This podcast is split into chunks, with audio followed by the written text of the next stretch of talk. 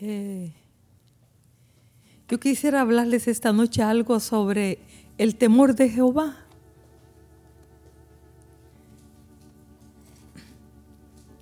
Eh, hemos escuchado muchas veces este texto de Proverbios 8:13 que dice que el temor de Jehová es aborrecer el mal, la, la soberbia y la arrogancia y el mal camino y la boca perversa aborrezco, dice Dios. Entonces, ¿qué es el temor de Jehová?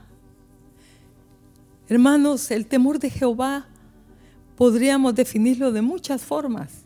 Yo creo que no, no, no, no, no podemos definir esa palabra tan profunda, pero sí podemos tener un vislumbre de lo que es el temor de Jehová.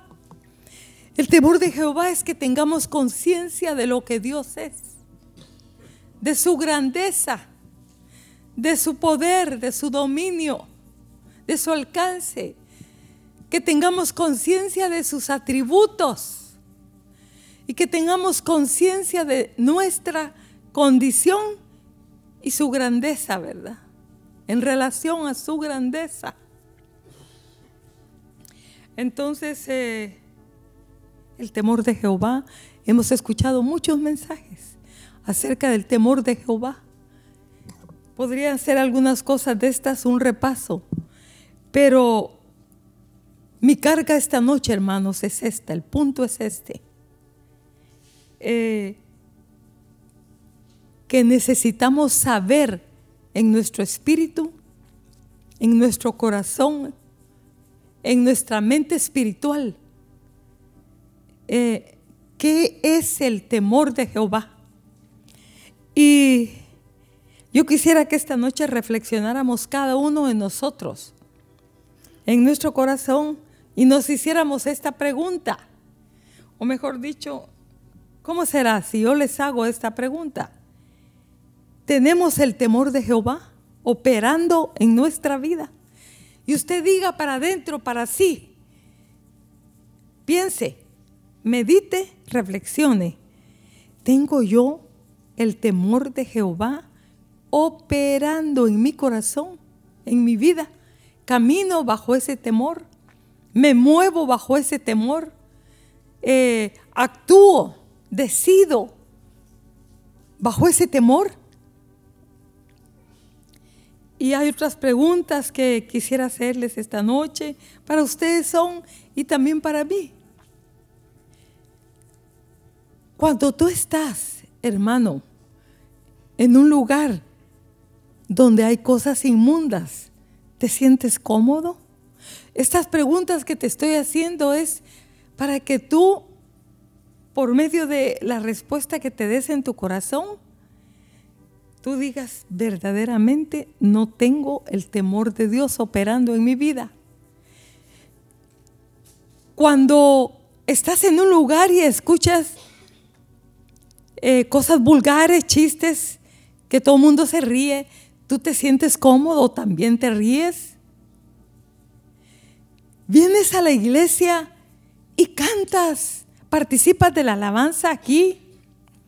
Pero cuando vas de viaje y vas en tu carro, pones música del mundo y la disfrutas. Eh, otra pregunta. Cuando estás a solas, donde nadie te ve, haces cosas que no harías si otros te estuvieran viendo? Medita, meditemos. Eh, dices cosas de alguien más que estando enfrente de esa persona tú no se las dirías. Esa pregunta la escuché una vez de parte del pastor Marvin enseñando un curso hace muchos años. Y estremeció mi corazón, ¿verdad? Entonces, caminamos de una forma cuando nos están observando, pero cuando estamos en un ambiente lejos de todo aquello que pueda ser una amenaza, de lo que puedan pensar de mí, yo tengo una conducta diferente. Vas al supermercado y cuando pasas por las verduras y las frutas, agarras una uva y te, o no son una, dos o tres y te las, te las comes.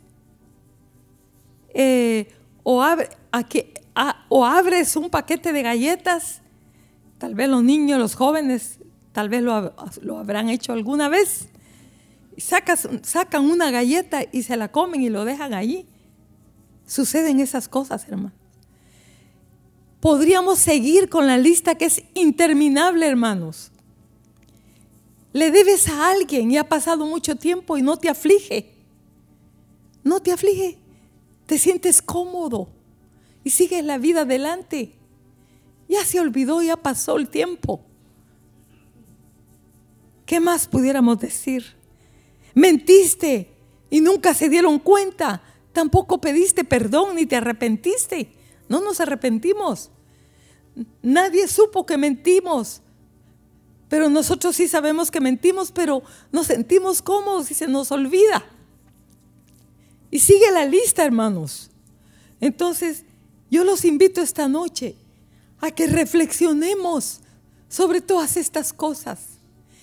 Entonces, el final de esta reflexión es esto. ¿Está el temor de Jehová operando en mi corazón? o no. En el libro de Proverbios, en el capítulo 2, hermanos, entonces, si decimos, necesito con urgencia el temor de Jehová, porque hermanos, hemos oído muchos mensajes del temor de Jehová, pero yo quiero en mi vida tener ese temor. Es una de mis oraciones favoritas, que el temor de Jehová esté en mi corazón porque hermanos, yo estoy consciente que por ese temor, varios personajes que están en la Biblia pudieron sobrevivir de ir al infierno y de que su vida terminara en un desastre. Por ese temor José fue librado de la esposa de Potifar. Por el temor que había en el corazón de David, fue librado de matar a Saúl en la cueva de Adulán. Por el temor, el temor de Jehová, esos tres jóvenes hebreos en Babilonia no se pervirtieron ni se metieron en la inmundicia de Babilonia, ni se doblegaron ante la estatua, sino entraron al horno de fuego y glorificaron a su Dios, porque temían más a su Dios que al rey. Por ese temor, la reina Esther no pereció juntamente con los demás judíos, porque temió antes que al rey, a su Dios. Porque ella dijo, voy a entrar a ver al rey y si perezco, que perezca. Y obedeció a lo que Mardoqueo le estaba diciendo. Y rescató a su pueblo y su propia vida fue salvada. Entonces, por ese temor de Jehová, hombres de Dios, han sido librados de ir al infierno, de ir a la cárcel, de terminar en un desastre su vida. Necesitamos el temor de Jehová urgentemente, hermanos, urgentemente. Debe ser uno de nuestros clamores. Siempre lo hemos sentido, pero en estos días más que nunca, porque el mundo ha perdido el temor de Jehová se han ido tras las perversidades y tras las inclinaciones de su propio corazón, desmedidamente. Los padres están matando a sus hijos. Los hijos están matando a sus padres, a sus madres. Oh, hermano, la, la, humanidad se está destruyendo porque no hay temor de Dios en el mundo. Pero ¿saben cuál es lo triste? Que no solo el mundo, sino la iglesia ha perdido el temor de Jehová. Entonces, Proverbios 8, ¿cómo, qué, qué, podemos hacer? Yo encontré aquí en Proverbios 8 que nos da algunas claves para poder recibir el temor de Jehová y entender el temor de Jehová. Dice en el versículo 1, si recibieres mis palabras y mis mandamientos guardares dentro de ti. Óigalo bien. Recibir es tener apertura en nuestro corazón a las palabras de Dios. Eh, y mis mandamientos guardaré dentro de ti, como dice Apocalipsis, los que están memorizando, ¿verdad? Bienaventurado el que lee y oye las palabras de esta profecía y guarda las cosas en ella escritas. ¿Por qué? Porque el tiempo está cerca. Pero ¿por qué es bienaventurado el que oye, el que lee y el que guarda? Porque, hermanos, porque va a librar su vida de morir, no solo físicamente, sino espiritualmente. Porque la palabra de Dios es lámpara y nos alumbra el camino. Y nos dice por ahí no, por ahí no, es aquí, aquí es el camino. Y el que tiene el temor de Jehová obedece y sigue por donde la palabra del Señor le indica.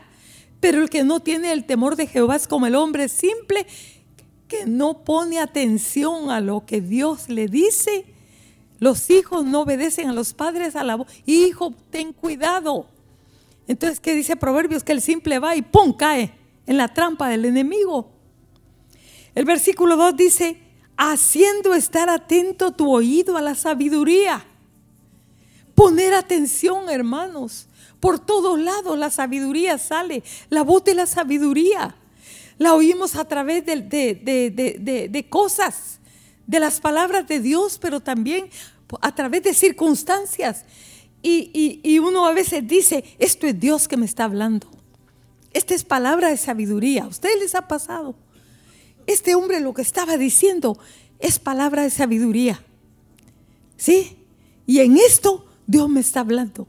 Entonces es haciendo estar atento el oído, no yendo por la vida sin percatarnos, hermanos, sino despiertos, atentos, con una mente, un corazón, un espíritu y un alma que está despierta, despiertos, atendiendo a las amonestaciones de Dios, a las llamadas de atención de Dios, a las instrucciones de Dios.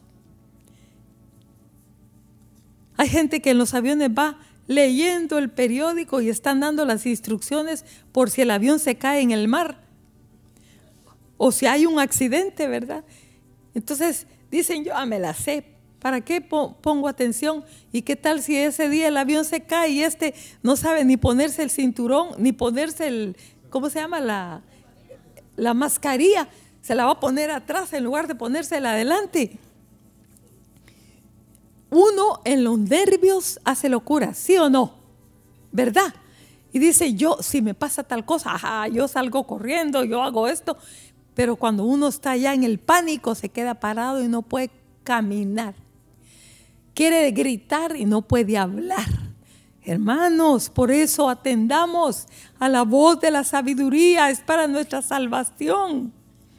Y también dice aquí, si clamares, fíjense, todas estas cosas tienen que ver con el temor de Jehová. Si clamares a la inteligencia significa orar, clamar. Y a la prudencia dieres tu voz. Dios es la inteligencia, Dios es la sabiduría, Dios es la prudencia. Y clamamos a Él y le decimos, Señor, enséñame cómo vivir. Dame inteligencia, dame prudencia, dame sabiduría. Ayúdame a medir mis pasos, a saber por dónde ir, conducirme, cómo actuar en este tiempo. Oh, hermanos, Él está disponible las 24 horas, pero los entendidos van a acercarse y van a oír esa voz. Entonces dice, si como a la plata la buscares y la escudriñares como a tesoros, ¿Qué hace una persona con lo que quiere? Lo busca, pierde el sueño, se desvela, eh, dedica tiempo, esfuerzo, energía. ¿Qué no hace para perseguir lo que quiere? Lo que anhela hasta tenerlo, sea lo que fuera, hermanos. Entonces, eh, pero Dios dice, si como la plata la buscares, hablando de la, sabiduría, de la prudencia, de la inteligencia, todas estas cosas que nos ayudan a caminar rectamente y en el sendero de Dios. Entonces, ¿qué dice aquí en el verso 5? Entonces, entonces entenderás el temor de Jehová, haciendo todas estas cosas, hermanos, recibiendo las palabras, guardándolas, los mandamientos, estar atentos, el oído abierto, inclinando nuestro corazón a las cosas de Dios. El corazón quiere ir por aquí y, distraerse, pero lo agarramos y lo ponemos donde debe ir, estar, clamando, buscando, apreciando.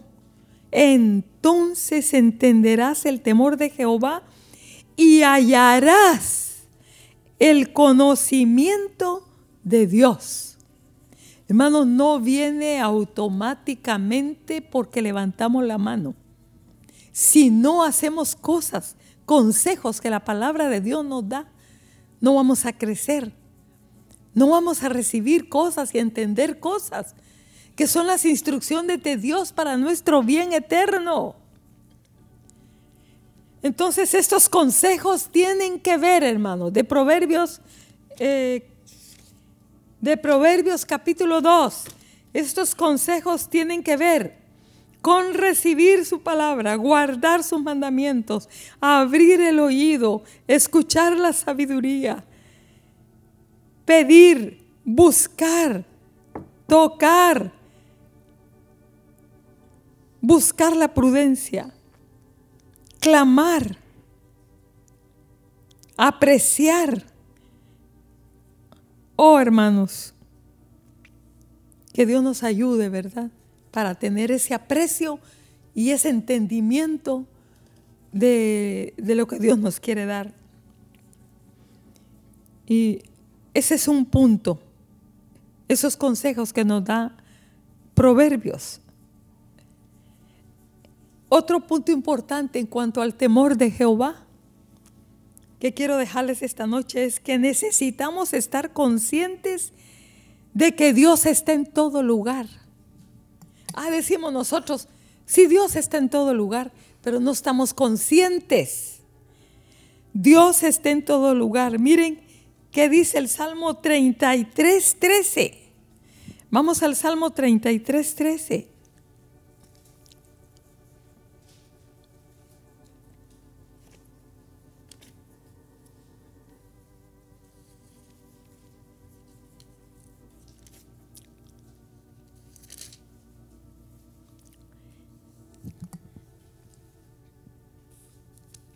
Dice, desde los cielos miró Jehová y vio a todos los hijos de los hombres. Desde el lugar de su morada miró sobre todos los moradores de la tierra. Él formó el corazón de todos ellos. Atento está todas sus obras. El reino se, bueno, yo creo que es hasta el 15 nada más. Él formó el corazón de todos ellos significa que los conoce, ¿verdad? Y dice, atento está a todas sus obras. Eh, también Job capítulo 34, versículo 21, porque sus ojos observan los caminos del hombre. Él ve todos sus pasos.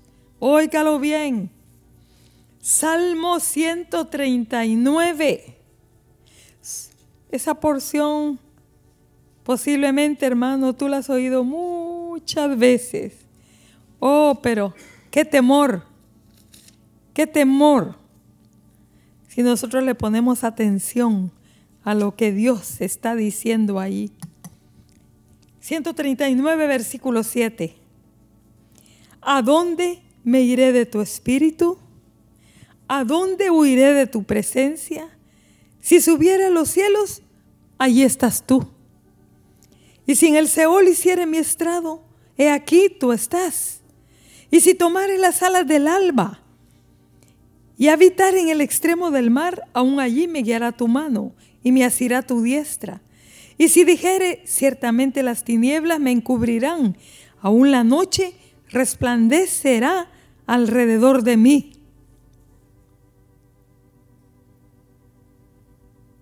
Aún las tinieblas, dice el verso 12, no encubren de ti, y la noche resplandece como el día. Lo mismo te son las tinieblas que la luz. Jeremías 23, 24. ¿Se ocultará alguno, dice Jehová, en escondrijos que yo no lo vea? ¿No lleno yo, dice Jehová, el cielo y la tierra? Oh hermanos, no les da temor, a mí me da temor. Sí, Dios está en todo lugar. Hermanos, Él no solo nos ve, Él sabe lo que pensamos porque es omnisciente. Está en todo lugar, es omnipresente. Él tiene todo el poder para saberlo todo, es omnipotente.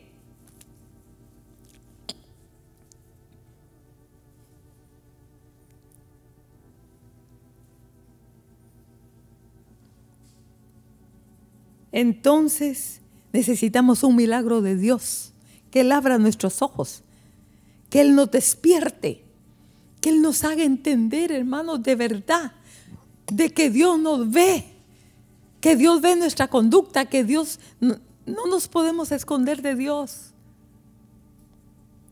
Eh, ¿Qué dijo Jacob cuando tuvo el sueño de la escalera cuando huía de su hermano Esaú? Él dijo, ciertamente Jehová está en este lugar y yo no lo sabía.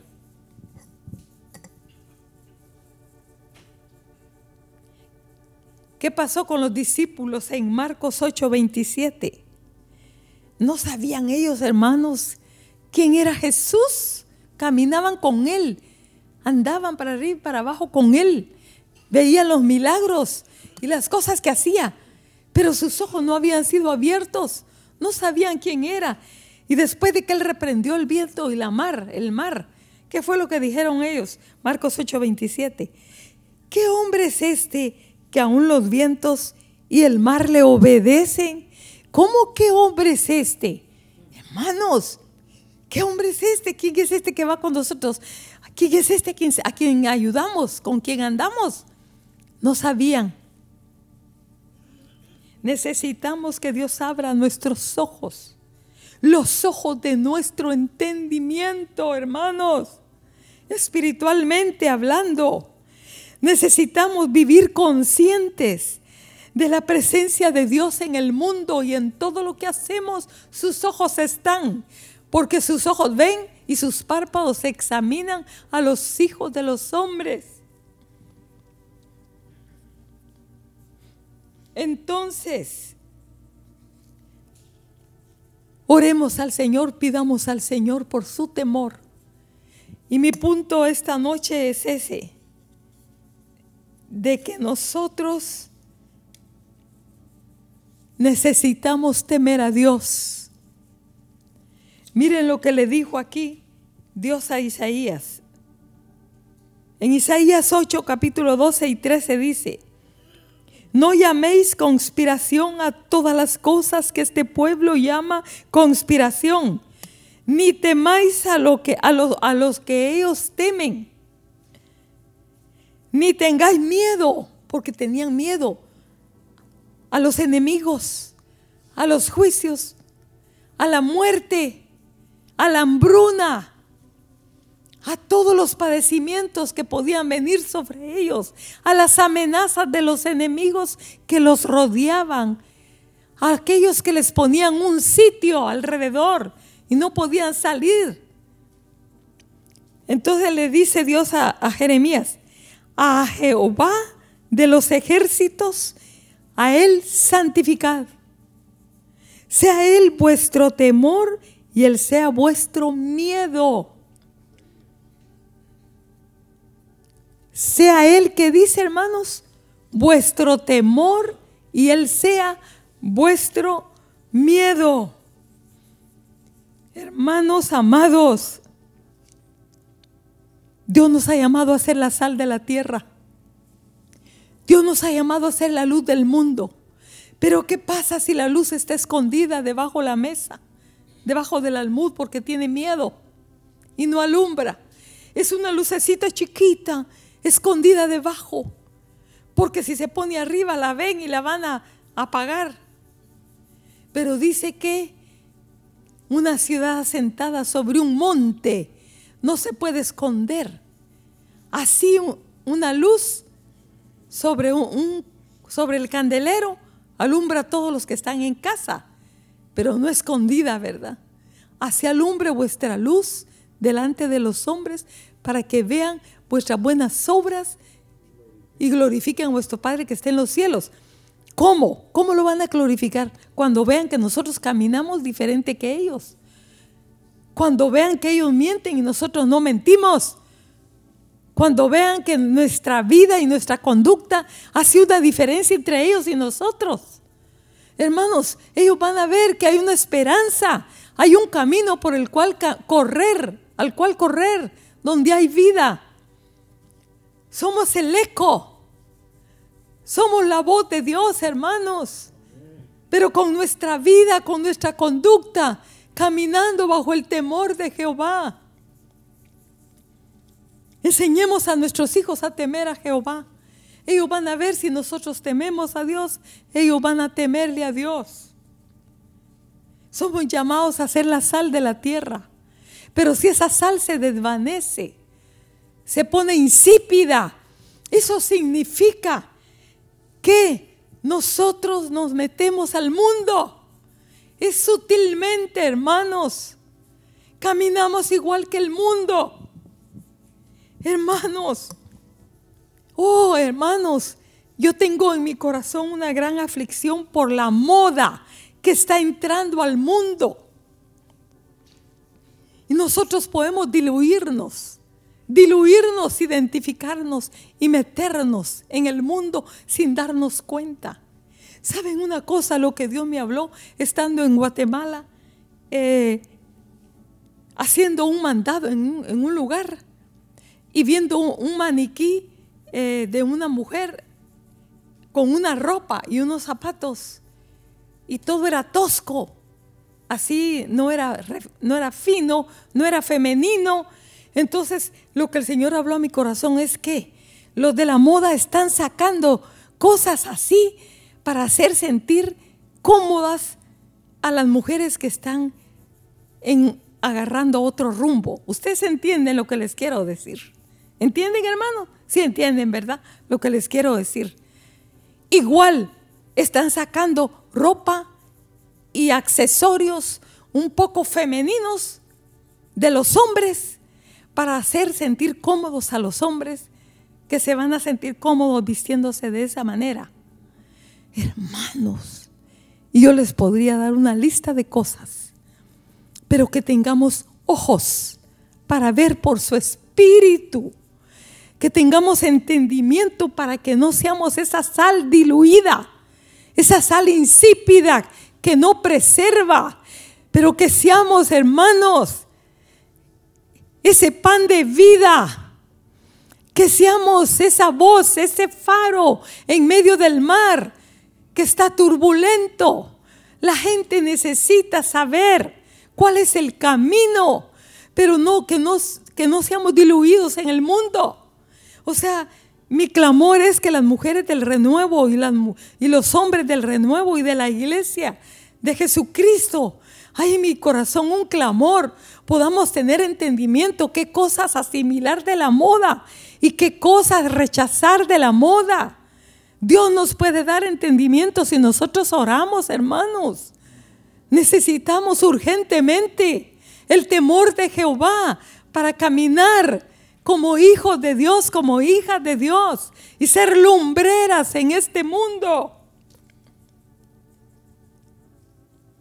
Y por último yo quiero dejarles esto de que nos surge entrar a su santuario, Porque al entrar a su santuario vamos a ser transformados a su misma imagen, contemplando lo que Él es. Pero aquí dice en el Salmo 25, 14 que, ¿quién entrará a su santuario?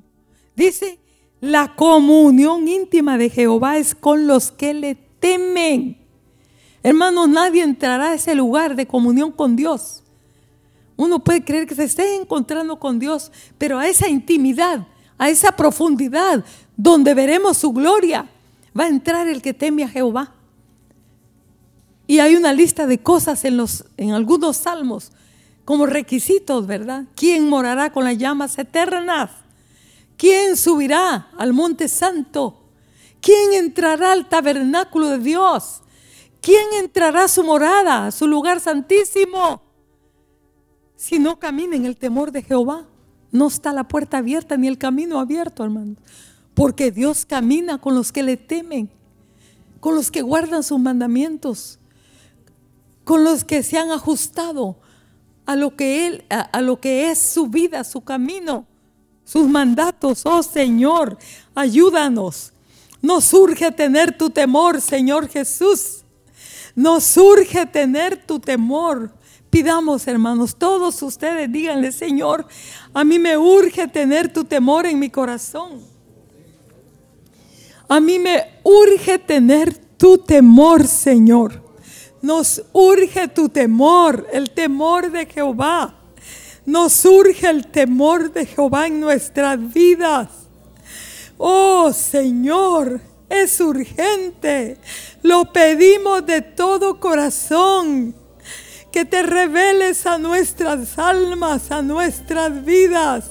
Que nos muestres, Señor, qué significa caminar bajo tu temor y bajo tu temblor, Señor.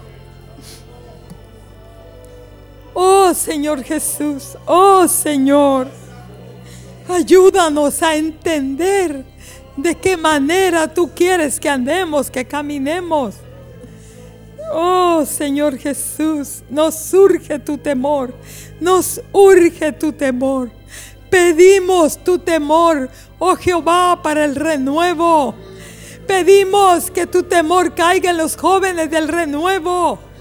Pedimos que tu temor caiga en los jóvenes de Ministerio Hebrón.